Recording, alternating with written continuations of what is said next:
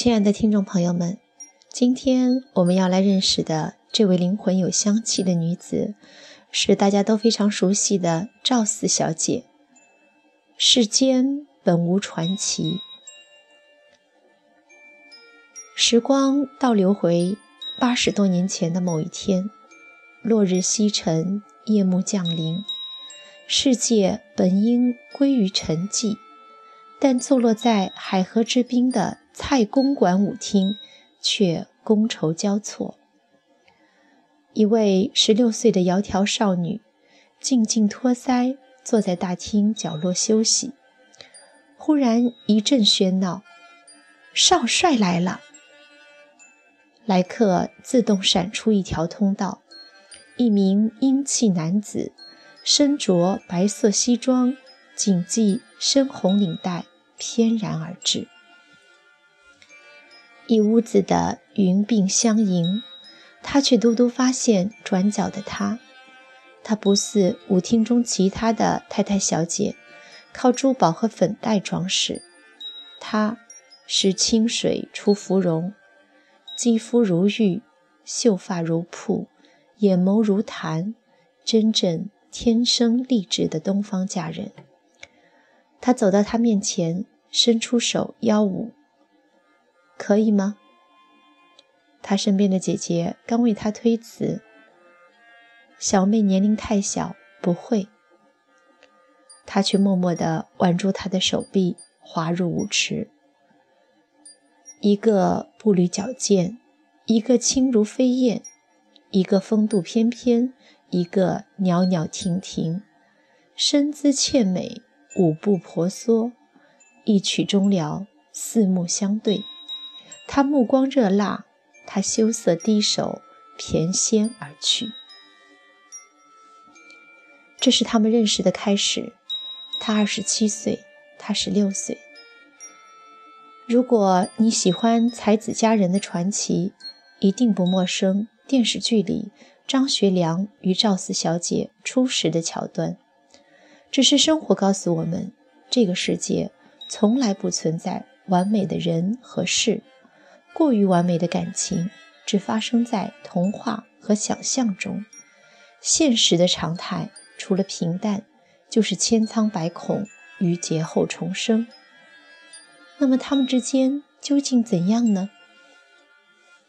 据说他出生的时候，天空出现了一道霞光，所以又叫赵七霞。他身材颀长，体态婀娜。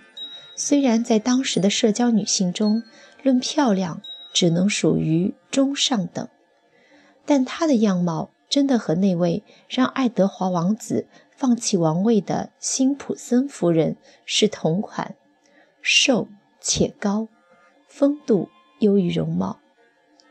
他的父亲赵庆华在北洋政府时代历任青浦、沪宁、广九等铁路局局长。能够与这个显赫的家族联姻的，也都是豪门。那场以到奉天旅游为名的私奔发生之际，赵家全家都到火车站送了行。之后，父亲赵庆华在报纸上发表声明：“四女奇侠为自由平等所惑，竟自私奔，不知去向。查赵家祠规条。”第十九条及第二十二条，应行削除其名。本堂为辞任之一，自应依遵家法，呈报此长执行。嗣后因此发生任何情事，概不负责。此起。最后，他深言自禅，从此辞离仕途，退隐而居。这段为爱奋不顾身、与家人决裂的故事，人尽皆知，却鲜有人懂得赵庆华的另有高明。张赵两家从父辈开始相交，赵庆华夫妇尽管欣赏张学良，却不能把女儿嫁给已有家室的少帅，先送女于私下，再绝情于公众。既断了有情人的退路，促其倾城，又挣得了门庭清白，不失身份。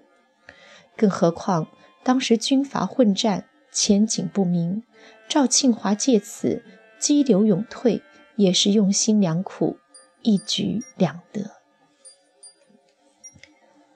晚年的赵四对张学良探微的作者张之宇说：“如果不是父亲和他断绝关系，张学良也不会留他。”的确，风流的少帅曾经说：“其实我并没有怎么追过女人，除一两个女人我主动追过之外，大都是女人追我。”赵四小姐恐怕。也不过是那大多数之一吧。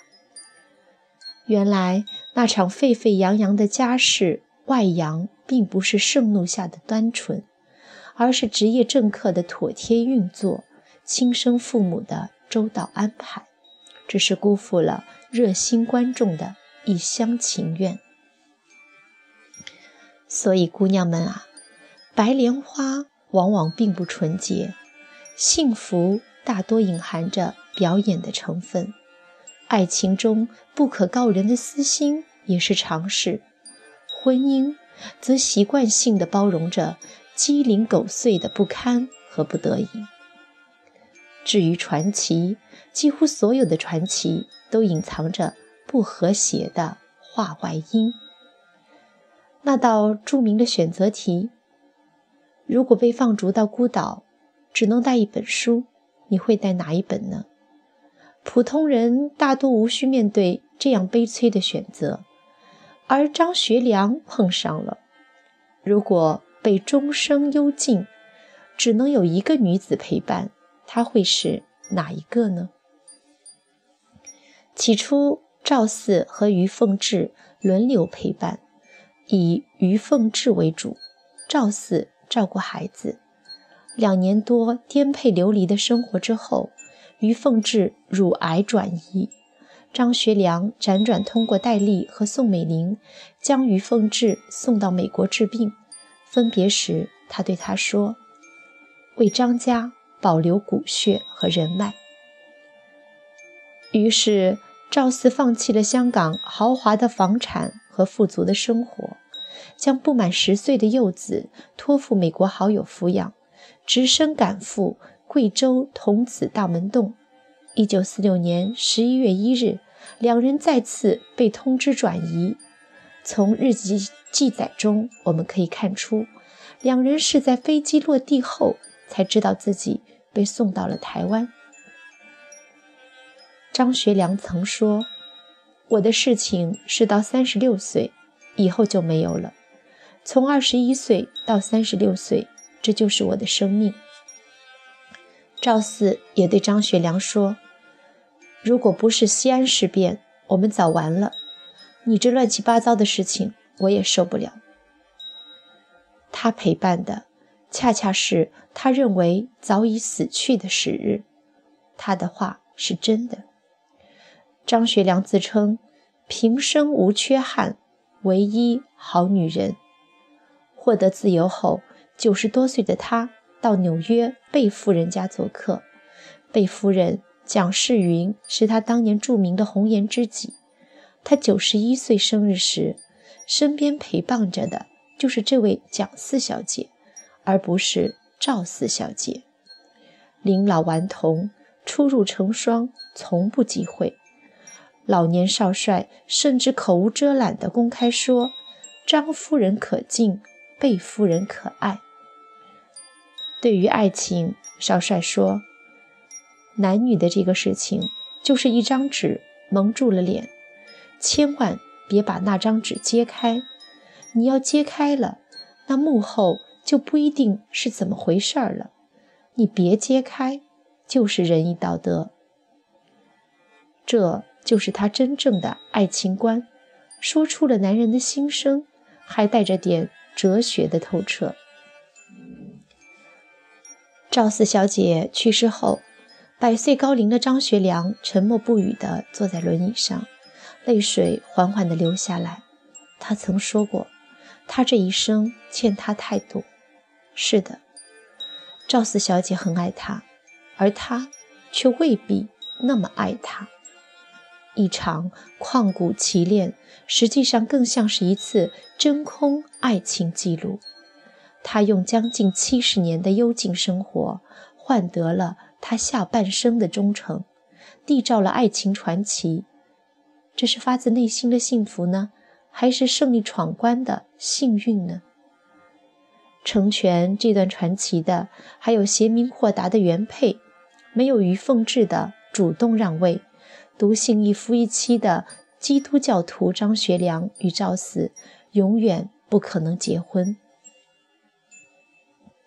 只是被于凤至的深明大义感动的人们可能不知道，他从不曾主动让位。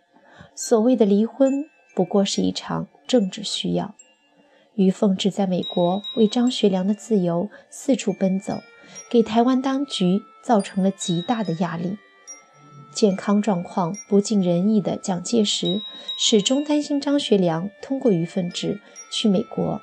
而赵四呢，又恰恰赞成张学良留在台湾，蒋宋便通过蒋介石的著名幕僚张群向于凤至陈明利害。政府对汉卿这样管束已是很宽大了。任何时候，任何办法，汉卿如果擅自行动想离开，离开之时就是他们的死亡之时。如此，于凤至才在离婚协议上签了字，以自己的退出保全了张学良的活着。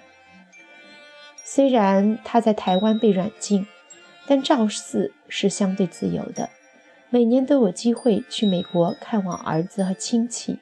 但几十年中，他从未去探望过于凤至，只保持着疏淡的心书信往来。这就是二女。共侍一夫，姐妹情深的真相，的确，有几个女子能够心甘情愿地与别人分享爱情，除非不够爱，或者不得已。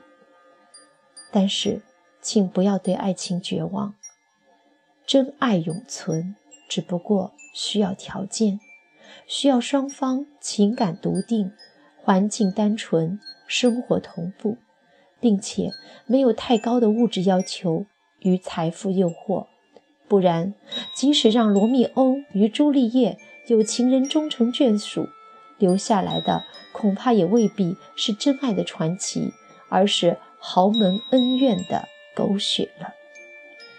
至于那些传奇背后的不堪，出问题的并不是传奇本身，而是观众那颗过于渴望看见传奇的。八卦的心，想想那些至死不渝的传说，看看那些坚贞相守的神话，哪个不是口口相传，经过了无数的情感投射，寄托了无限的神往而再加工出来的呢？